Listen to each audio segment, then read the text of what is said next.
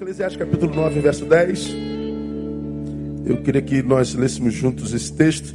Nós estamos no primeiro domingo do ano eclesiástico e ano sim, ano não, eu ministro essa palavra para trazer à memória a, a consciência e a responsabilidade do que é servir ao Senhor numa igreja que se chama sua e a gente não perder de vista esse privilégio de podermos ser usados por Ele para desenvolvermos a obra dele nesse lugar.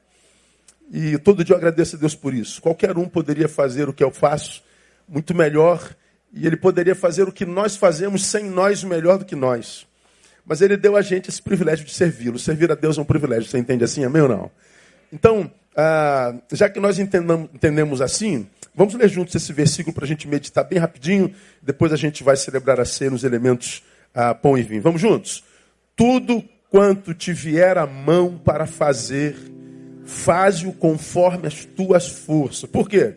Porque no céu, para onde tu vais, não há obra, nem projeto, nem conhecimento, nem sabedoria, sabedoria alguma. Mais uma vez, vamos juntos? Tudo quanto faz-o conforme. Por quê? Porque no céu.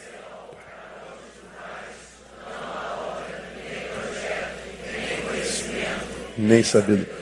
Amém, amados? Esse texto é tremendo. Junto com ele, eu quero deixar com vocês uma, uma, uma frase de Clarice Lispector, que eu acho que nos ajuda a compartilhar o que a gente planeja nessa noite.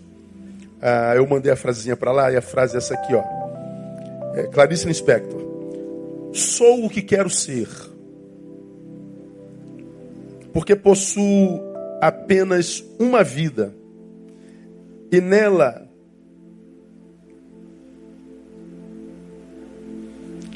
só tenho uma chance de fazer o que quero. Tenho felicidade o bastante para fazê-la doce, dificuldades para fazê-la forte, tristeza para fazê-la humana e esperança suficiente para fazê-la feliz.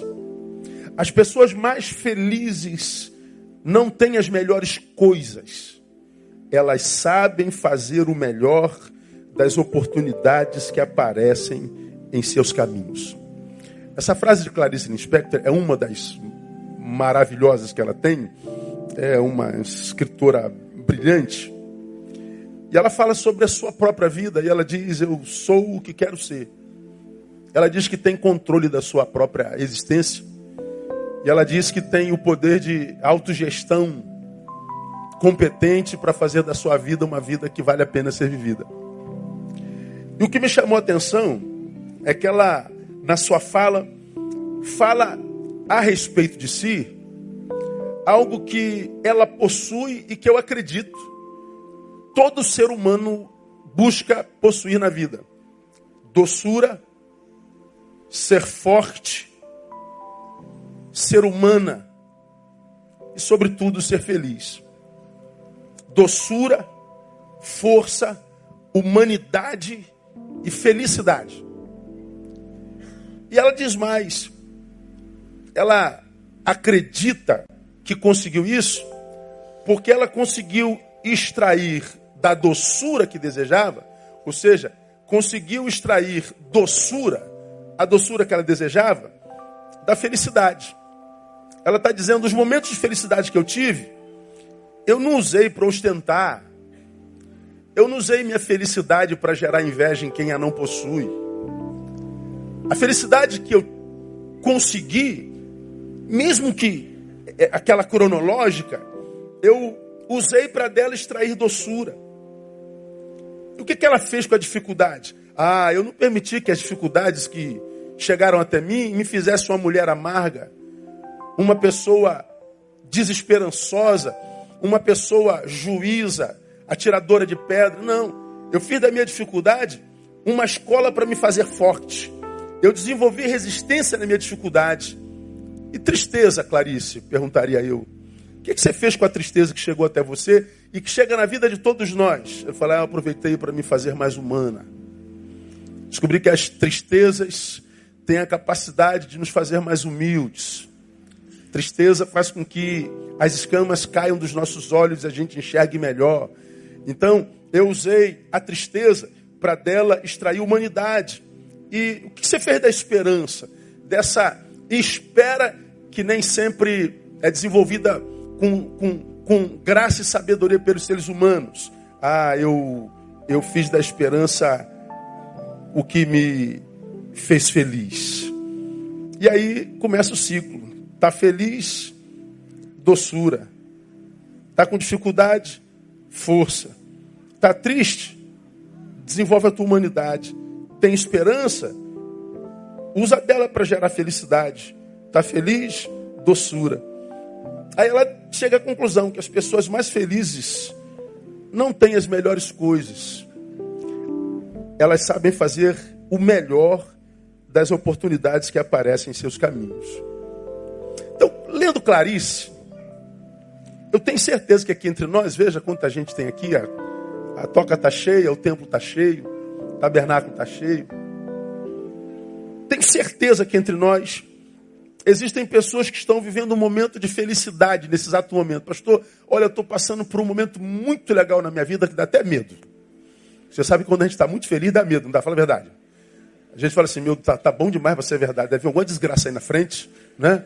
Porque a gente vive a felicidade até com medo, não é assim que acontece? Pois é. Mas é, a, a, gente, aqui no nosso meio, que está muito feliz, está vivendo um momento legal. Mas tem gente aqui, também no meio dessa multidão, que está passando por momentos opostos do primeiro, está com muita dificuldade. Às vezes, algumas dificuldades que não dá nem para compartilhar. Dificuldades e angústias profundas. Há também entre nós, certamente, Pessoas que estão aqui absurdamente tristes entristecidas. Alguma coisa aconteceu, está acontecendo, que gerou uma tristeza profunda, uma angústia profunda. Mas há também entre nós pessoas que estão passando por um momento de esperança. Não está no momento bom, mas ele tem a sensação de que algo bom vem ali. Que ao dobrar a esquina, a, a tua história vai mudar. Esperança. Veja lá, são coisas absolutamente humanas. Passam pela história, pelo dia, pela semana de todos nós. Clarice Linspector, ela diz: quem é a pessoa feliz? É aquela que não passa por dificuldade? Na cabeça dela, não. É aquela que não conhece tristeza? De jeito nenhum, não existe essa pessoa. Mas é aquela que sabe pegar as circunstâncias comuns ou seja, do cotidiano humano, e transformar tudo isso em escola. É aquela que, na tristeza, aproveita as oportunidades que se pode extrair da tristeza. É aquela que, na angústia, aproveita as, as, as oportunidades que podem ser extraídas da angústia. É aquela que, na felicidade, aproveita as oportunidades possíveis da felicidade. É aquelas que, na solidão, consegue extrair da solidão as suas mais preciosas oportunidades. Então, feliz é quem não perde a oportunidade que recebe. Ora, talvez seja por isso que o texto que nós acabamos de ler, voltemos para o texto, painel, está dito: tudo quanto vier a tua mão para fazer, faz-o conforme as tuas forças. O resumo do texto é: aproveite as oportunidades que a vida te dá. Se você é dos que buscam felicidade, não espere que a, é, a tua felicidade venha de alguém ou de alguma coisa. A tua felicidade emana de você mesmo, emana da tua capacidade de, de, de, de aproveitar as oportunidades do lugar onde você está. Porque em qualquer lugar, em qualquer situação vivida, se nós ampliarmos a nossa capacidade de, de diagnóstico, a gente vai ver que há alguma coisa a se aproveitar ali.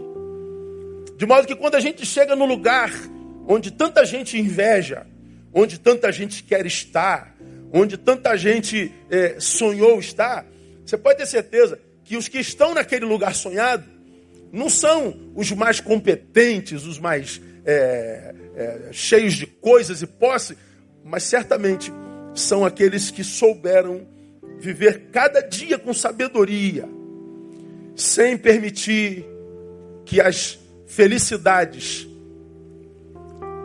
ensoberbecesse, sem permitir que a tristeza fizesse dele um homem de pedra, sem permitir que as angústias fizesse dele uma pessoa amarga, sem permitir que os nãos da vida roubassem dele a esperança.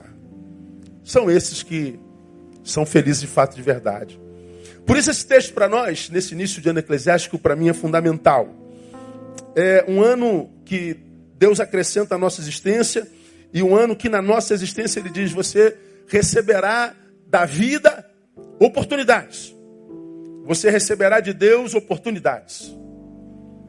Então, aproveite essas oportunidades, porque do aproveitamento delas é que virá aquele ser que você sonha ser um dia. Se você sonha ser alguém diferente do que é, esse ser já existe em você enquanto potencial. Mas ele nasce em você a partir do desenvolvimento da capacidade de administrar as oportunidades que a vida manda para você. Então, Vamos ao texto. Tudo quanto te vier a mão para fazer, faze-o conforme as tuas forças. E há um porquê.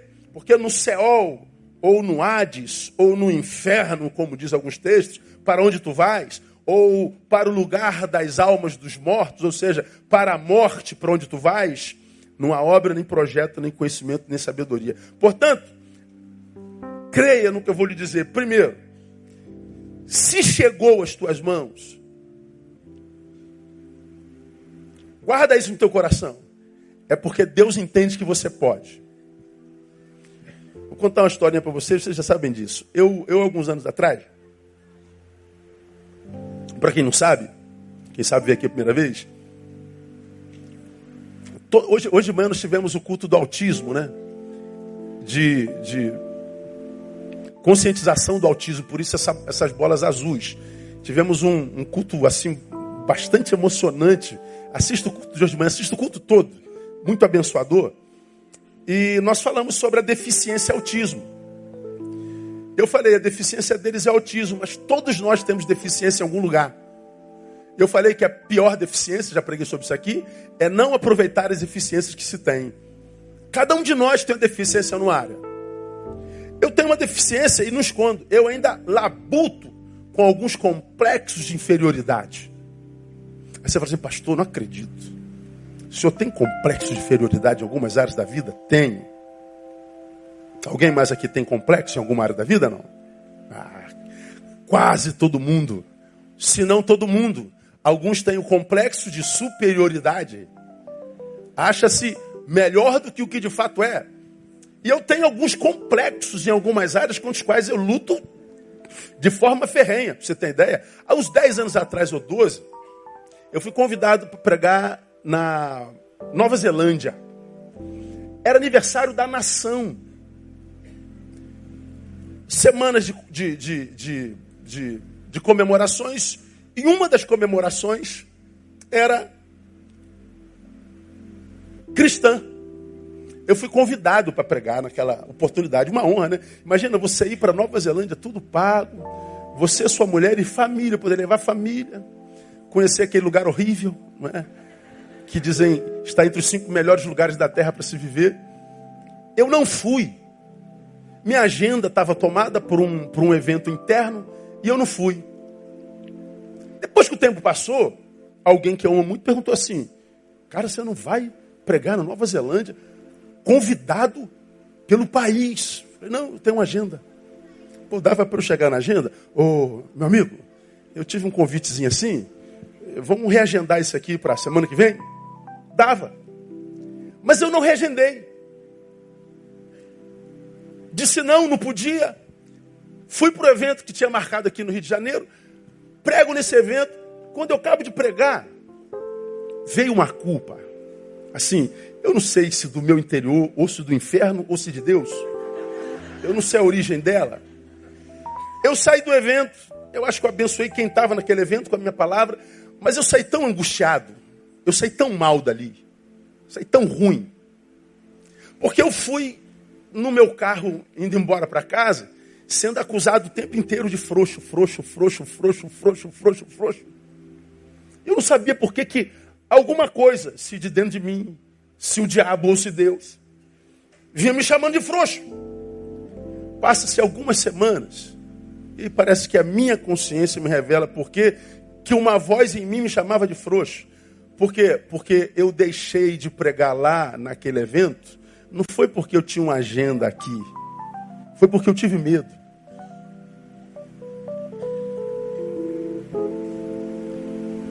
Duvidei do meu potencial.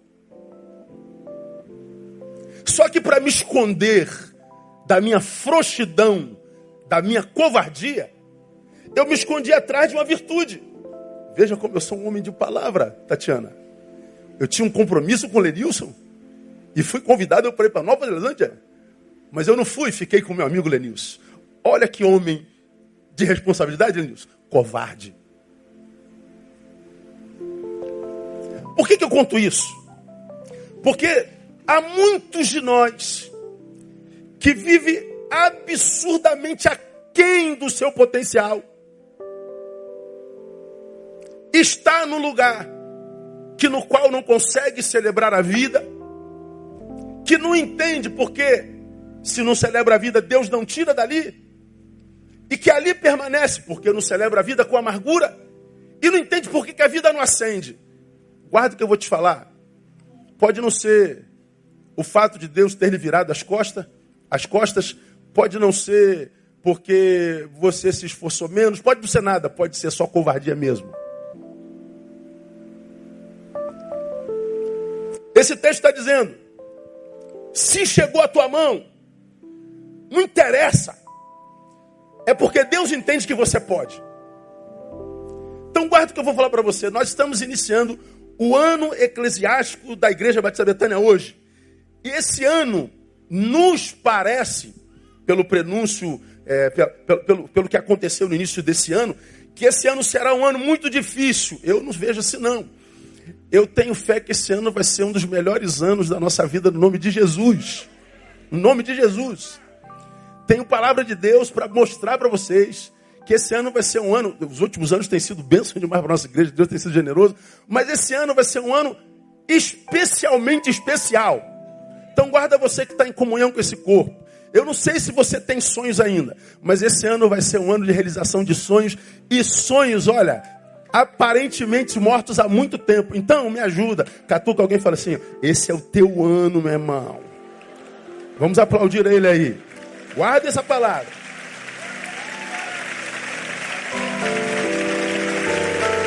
Então acredite, Deus vai colocar coisas na mão de vocês esse ano. E algumas coisas aparentemente serão infinitamente maiores do que aquela que você pode administrar. Guarda essa palavra. Se chegou à sua mão, é porque Deus entende que você pode dar conta disso. Guarda no teu coração. Não ouse questionar o diagnóstico de Deus a teu respeito. Deus, eu acho que eu não posso. Não me interessa o que, que você acha. Chegou na tua mão, meu filho? Eu acredito que você pode. Então fique com o diagnóstico de Deus a teu respeito. Guarda isso no teu coração. Porque vai ser um ano de muitas oportunidades. Então, se o teu diagnóstico a teu respeito difere do diagnóstico de Deus a teu respeito, fique com o diagnóstico de Deus. Isso aqui é um convite a você não se render a baixa autoestima. Bom, nunca mais rejeitei um convite que porventura, ao chegar à minha mão, uma força em mim dissesse: Você não é capaz. Eu vou lá, nem que seja para falar besteira, mas eu vou. Porque é, quando você abre mão de oportunidades, você se torna um algoz de si mesmo. Você passa a se acusar por causa da sua covardia.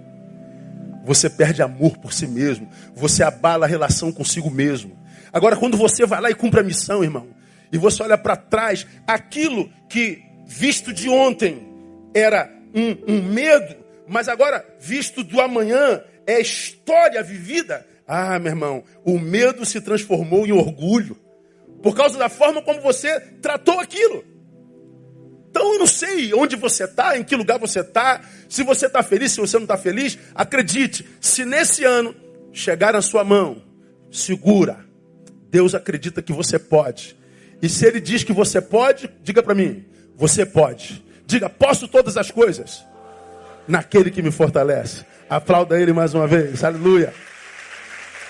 Manda as bênçãos, Deus, que a gente está preparado. Manda para nós. Então, em consequência disso, alguns conselhos. A. Nunca diga que você não pode. Você pode todas as coisas. B. Se tiver que se entregar a algum sentimento, entregue-se à gratidão por isso ter chegado e não ao medo. Você que é membro de Betânia, doutor em medo. Medo é fé na derrota. Diga medo é fé na derrota. Vamos relembrar rapidinho? Por que, que medo é fé na derrota? Porque está lá o objeto fóbico. Você está com medo daquilo lá. Mas você tem que encarar, Neil. É. Mas eu estou com medo, pastor. E o que, que é medo? Fé de que encarando eu vou perder. Porque na minha cabeça eu vou perder, eu não encaro, eu fujo. Eu conto a mesma história há 15 anos. Aqui nesse tabernáculo, sem ar-condicionado, era só lona. 50 graus aqui dentro no verão. E no verão você sabe que as baratas fazem academia. E voam. É ou não é? Estamos aqui num culto lotado como esse aqui. Dessa janela aqui entra uma barata voadora. Imagine, irmão. E ela começa a rodar aqui, ó. E tu via metade da igreja saindo para lá, metade saindo para cá, homens e mulheres. Não foi só mulher, não. Tinha uns homens gritando aí também, esquisito. Mas tudo bem. Eu tô vendo aquele bichão voando aqui no tabernáculo. Eu falei, isso é um morcego, cara, não é possível. Não, era uma barata. E a barata roda, roda, roda. A Andréia, minha esposa, sentada aqui onde está o Leandro, no primeiro branco, banco vestida de branco, toda de branco, estava igual um, um, pastor da Universal na sessão de descarrego. Ali. Ela tem pavor de barata, é fóbica. A barata roda, roda, roda, roda, roda. Os homens tudo em pânico. A André está de costa, não está vendo, só está ouvindo vucu-vucu. A barata vem e posa onde? Na perna da Andréia. Quando a Andréia vê a barata, ela levantou gritando nesse corredor, irmão. Ah! Aqui, ó, a esposa do pastor pagando esse mico, que é antiga que lembra disso. Falei, gente, não se assusta, ela não está endemoniada, ela está embaratada. Né? Ela está embaratada. Medo da barata. Se você pensa racionalmente, que resposta você daria? Que mal uma barata pode fazer a você, irmão? Pensa, fala a verdade. Irmão. É nojo, né, irmão? É nojo, né? Tá vendo a cara? Alguns homens também. Jesus amado. Lembra da história quando eu preguei sobre medo aqui? Medo o que é, que é mesmo? Fé na derrota. É como se estivesse no ringue Pastor André e a barata. Tá lá, ó. André tem que encarar barata e a baratinha está aqui do lado de cá, só com as anteninhas dela assim, ó. É assim, preguei sobre isso aqui. Meu amor vai lá, pisa na barata. Mas o medo é fé na derrota. Vai. Se eu tentar, eu perco. Com medo da derrota, eu fujo. Como que se a fuga não fosse uma derrota também.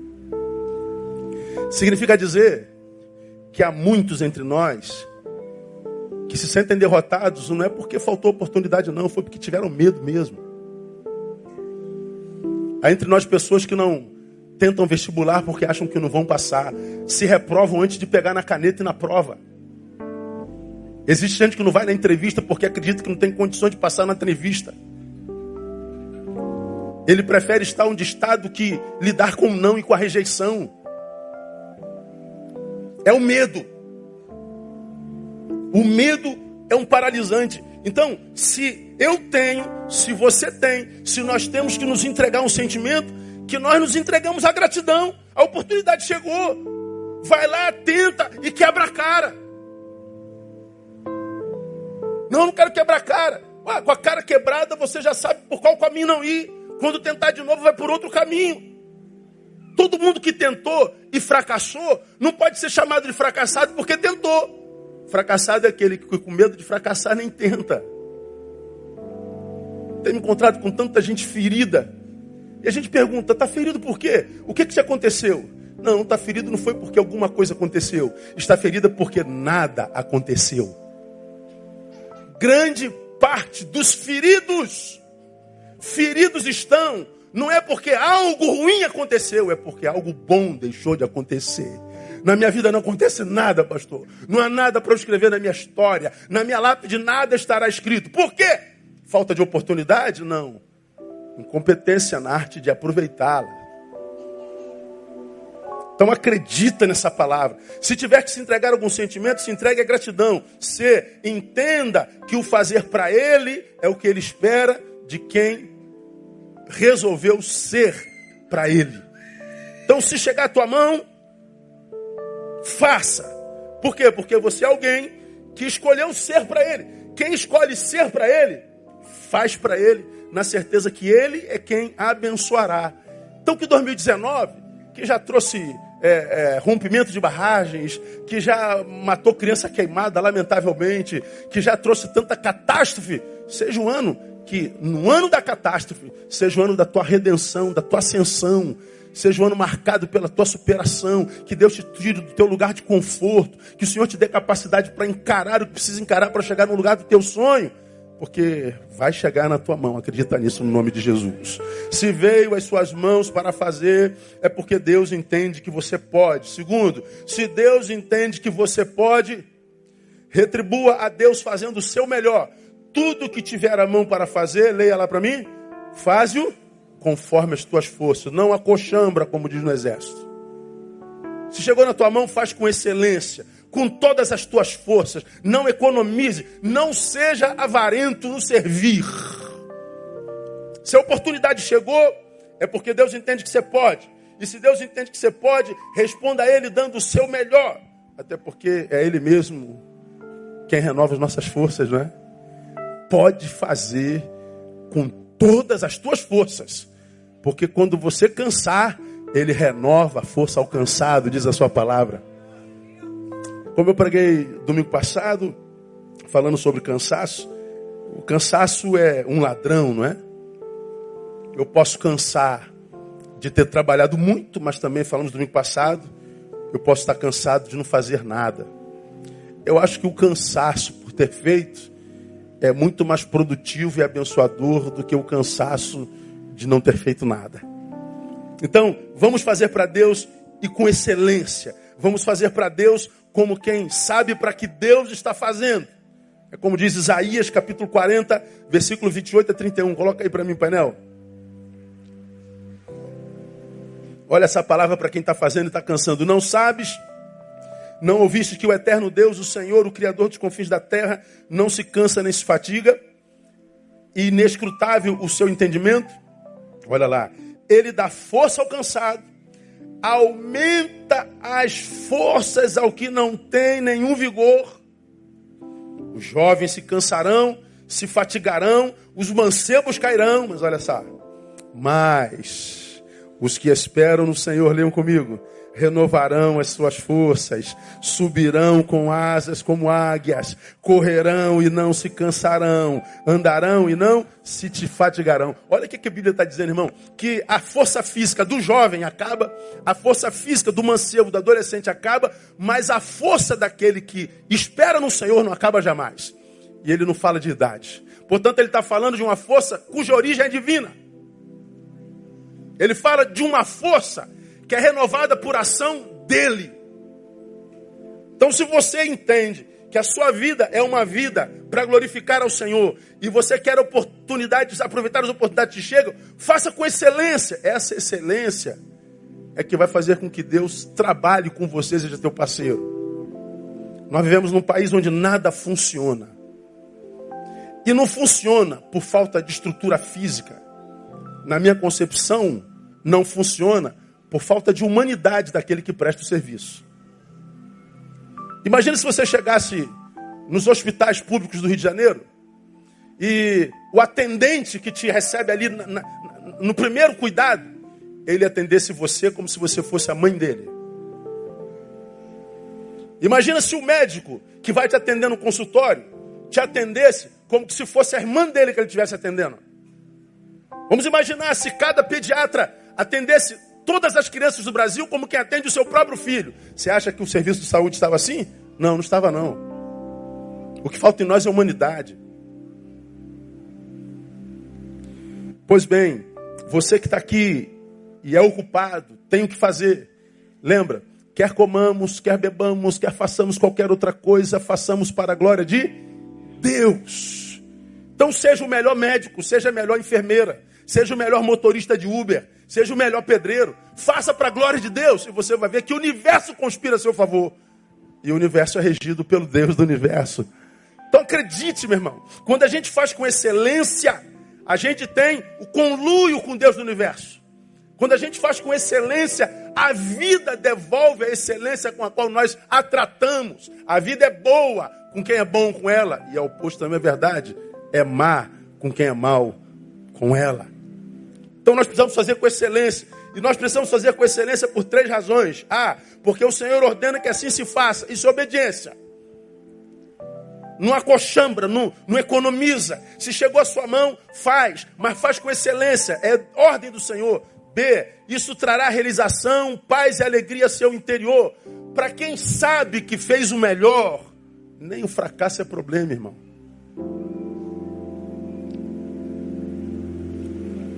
Eu gosto muito de MMA. Não sei se é porque a gente põe para fora né, aquela, tudo que está retido aqui dentro da gente. Acompanho regularmente. O nome deles todos, é, onde vai ser o UFC, quem é a luta principal, tudo. Existem alguns lutadores no UFC que não são os melhores lutadores. Tem o mesmo número de derrotas e o mesmo número de vitórias. Então ele perde tanto quanto ganha. Tem aqueles que só têm vitória, uma derrota, duas, são campeões. Mas tem aqueles que não têm tantas vitórias como os campeões. Mas estão lá como funcionário do UFC por anos. Por quê? se o sujeito perde tanto quanto ganha e ele não é mandado embora? Porque cada luta que o sujeito faz, vê-se que ele coloca toda a sua alma.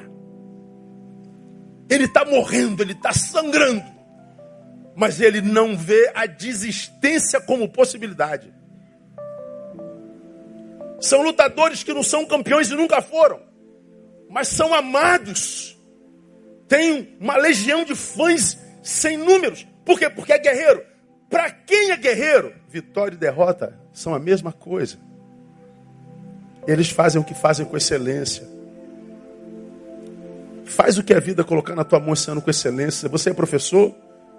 Seja o melhor professor da tua escola. Seja o melhor professor da escola bíblica dominical. Você está como introdutor? Receba com um sorriso. Você está como o quê? Você é médico? Você é engenheiro? Você é padeiro? Você é gari? Seja gari para a glória de Deus. Que a tua rua seja a rua mais limpa do bairro. Para que o nome de Jesus seja glorificado. E Jesus glorificado possa botar você no melhor lugar. Porque sabe que quem faz com excelência o que faz merece fazer algo melhor. E Deus é um Deus generoso. Por que, que eu tenho que fazer com excelência? Porque é o melhor a excelência que transforma o trabalho em fonte de bênçãos na vida de outras pessoas.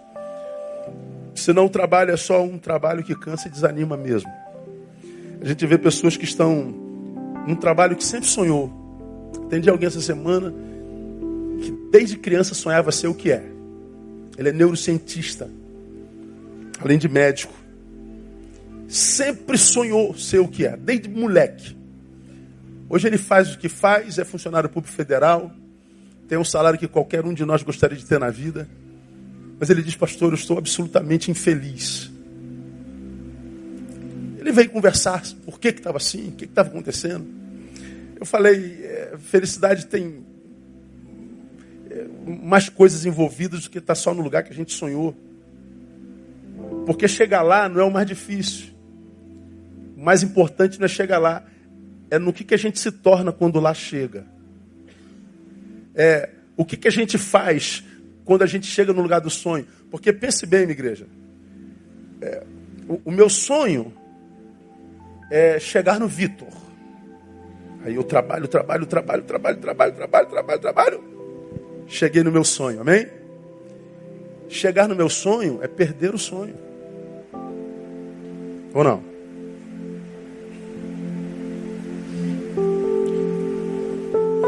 O que, que me trouxe? O que, que me impulsionou a chegar até lá? O que, que me tirou do lugar? Meu sonho. Cheguei no meu sonho. Meu sonho acabou. Chegar onde você sempre sonhou é perder o lugar, é perder o sonho. Chegar aqui foi o que sempre te motivou a acordar cedo, estudar, trabalhar, estudar mais um pouco, trabalhar mais um pouco. E agora você chegou aqui. Yeah!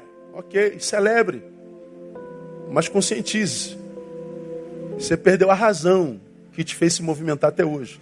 Vai ter que ter um novo sonho. Ah, meu novo sonho é chegar até aquela câmera. Ter um novo sonho é desvalorizar o antigo. Ou seja, eu posso estar no lugar que eu sempre sonhei, absolutamente infeliz. Então aqui eu tenho que criar uma estrutura de autogestão com sabedoria na palavra, para que esse lugar que um dia foi sonho, agora é realidade, seja uma realidade na qual eu possa voltar a sonhar. Quem sabe teu sonho não seja só chegar em um lugar, mas seja transformar a tua vida numa vida que produza glória ao nome do Senhor. Aí você pode sonhar nesse lugar e nesse lugar produzir glória ao nome do Senhor. E quando você está em qualquer lugar produzindo glória ao nome do Senhor, você vai ver que não há mais nada que aconteça dentro ou fora que roube de você a alegria de estar vivo. É, é, faça com excelência. Pastor, ninguém reconhece o nosso trabalho. O nosso Deus está vendo. E Ele vai recompensar você pela excelência com a qual você faz. Ele vai te colocar no melhor lugar. E que 2019 seja o início da tua ascensão no nome de Jesus. Vamos terminar. Se vê suas mãos para fazer, é porque Ele entende que você pode. Se Deus entende que você pode, retribua a Deus fazendo o seu melhor. Terceiro, faça o seu melhor enquanto você pode. Porque o texto está dizendo: porque para o céu, por onde tu vais, não há obra, não há projeto ou sonho, não há conhecimento, interação, nem sabedoria alguma. O que o texto está dizendo, já preguei nessa vertente aqui, é que eu preciso fazer com excelência porque eu vou morrer. E é a mais pura verdade, você vai morrer. Tema que a gente não gosta de falar, tema que a gente não gosta de ouvir, mas não tem jeito. Você vai morrer. E mais, hoje você está mais próximo da morte do que ontem. E amanhã você está mais próximo da morte do que hoje. Você vai morrer, irmão. Pode deixar a música que você quer cantar no teu culto, que eu canto, não tem problema nenhum. Se tem alguma palavra, vai morrer.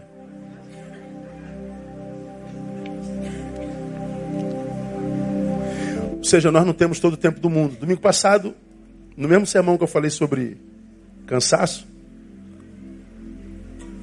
eu falei, em agosto eu faço 53 anos. A Bíblia diz que a vida se regula entre 70 e 80 anos, o que passa disso é canseiro e enfado. Então está dizendo assim, ó, vida útil, na boa, 70, olha lá, estourando 80. Eu estou com 53 para 70, quanto dá? 17? eu tenho uma adolescência de vida, irmão. Eu tenho muito mais passado do que futuro. Eu estou mais perto da morte do que do dia do meu nascimento. Alguns de vocês estão mais próximos do que eu ainda. Louvado seja o Senhor. Não é? Nós vamos morrer. E o pior, a cada dia que a gente está mais próximo da morte, o nosso corpo vai nos impossibilitando de fazer algumas coisas que fazemos ontem. Um exemplo prático. Hoje minha coluna me traiu cedo. Eu estou à base de remédio hoje. Minha coluna está me matando, quase que eu não venho hoje. Tomei um remédio de cavalo. Foi engraçado, quando eu tinha 28 anos não tinha nada disso. Eu estou com 53, é a idade do condor. Dou aqui, dou ali, dou para tudo que é lado. A gente vai piorando. Então, se eu sei que eu estou caminhando para a morte, como que eu caminho para a morte? Vivendo vida com utilidade. Tirando da minha existência futilidade. Me relacionando com gente que me ajude a crescer. Tirando de perto de mim gente que me quer matar. Gente que me rouba de mim. Eu tenho que me tornar, uma vez que eu não tenho mais força quando jovem, eu tenho que ter sabedoria para remir o tempo. Se eu não tenho mais disposição física, eu tenho que usar a experiência adquirida na história. Então eu tenho que fazer, porque eu vou morrer.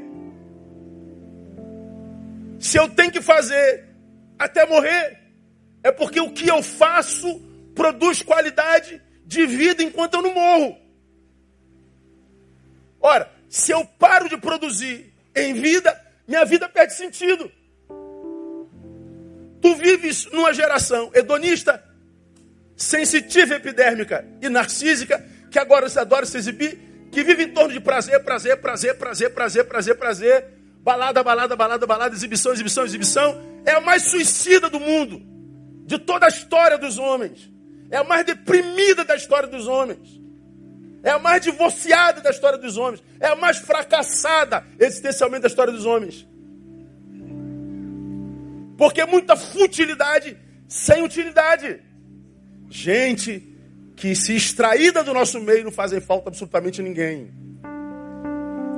Gente cuja existência não se justifica. Então guarda no teu coração. Faça o melhor enquanto você pode. Você não tem todo o tempo do mundo, vai morrer. Mas antes disso, pode desanimar. Antes disso, pode se afastar. Antes disso, pode adoecer. Antes disso, vai envelhecer. Então, enquanto você tem vida, enquanto você tem força, enquanto você tem fôlego, aproveita o que a vida te deu. Aproveita o que a vida te deu e usa para a glória de Deus. E você vai ver que o Deus da glória te recompensará. Você vai ver que o universo conspira a teu favor. Você vai ver que as promessas do Pai vão se cumprindo na sua vida. Você vai ver que você desenvolve a capacidade de remar contra a maré, como a gente tem dito. E a gente é, vai ouvir de Jesus: servo bom e fiel, entra no gozo do teu Senhor. E o gozo do Senhor não é só a eternidade, não. É o gozo em vida. Nele, quando morremos, vamos para o céu. Mas enquanto vivemos, o céu vem para a gente. A gente vive vida que vale a pena viver. Façamos como Jesus que disse, lá em João 9,4: Convém que eu faça as obras daquele que me enviou enquanto é dia. A noite logo vem quando ninguém pode trabalhar. Então Jesus está dizendo: enquanto é dia, ou seja, enquanto eu estou vivo, eu vou fazer a obra daquele que me enviou, porque vai chegar um dia que eu não vou poder fazer mais nada, será tarde demais. Então, minha igreja amada, que esse ano que inicia hoje, seja um ano no qual Deus olhe para nós e nos ache úteis, nunca fúteis. Deus acha em nós gente que esteja disposta a viver comunhão e não individualismo. Gente que quer ser o canal da bênção e não o destinatário dela apenas. Que Deus acha em nós uma comunidade de servos, de adoradores, servos, porque Deus escolheu ser amado no próximo. Que Deus possa achar cada um de nós disponível para que tal disposição na mão dele seja uma disposição de utilidade, de, de, de relevância, de pertinência nesse mundo de tanta futilidade, ignorância e individualismo. Que Deus te abençoe e que Ele ache tuas mãos vazias para receber o que Ele tem para você nesse ano no nome de Jesus. Aplauda Ele. Vamos à comunhão.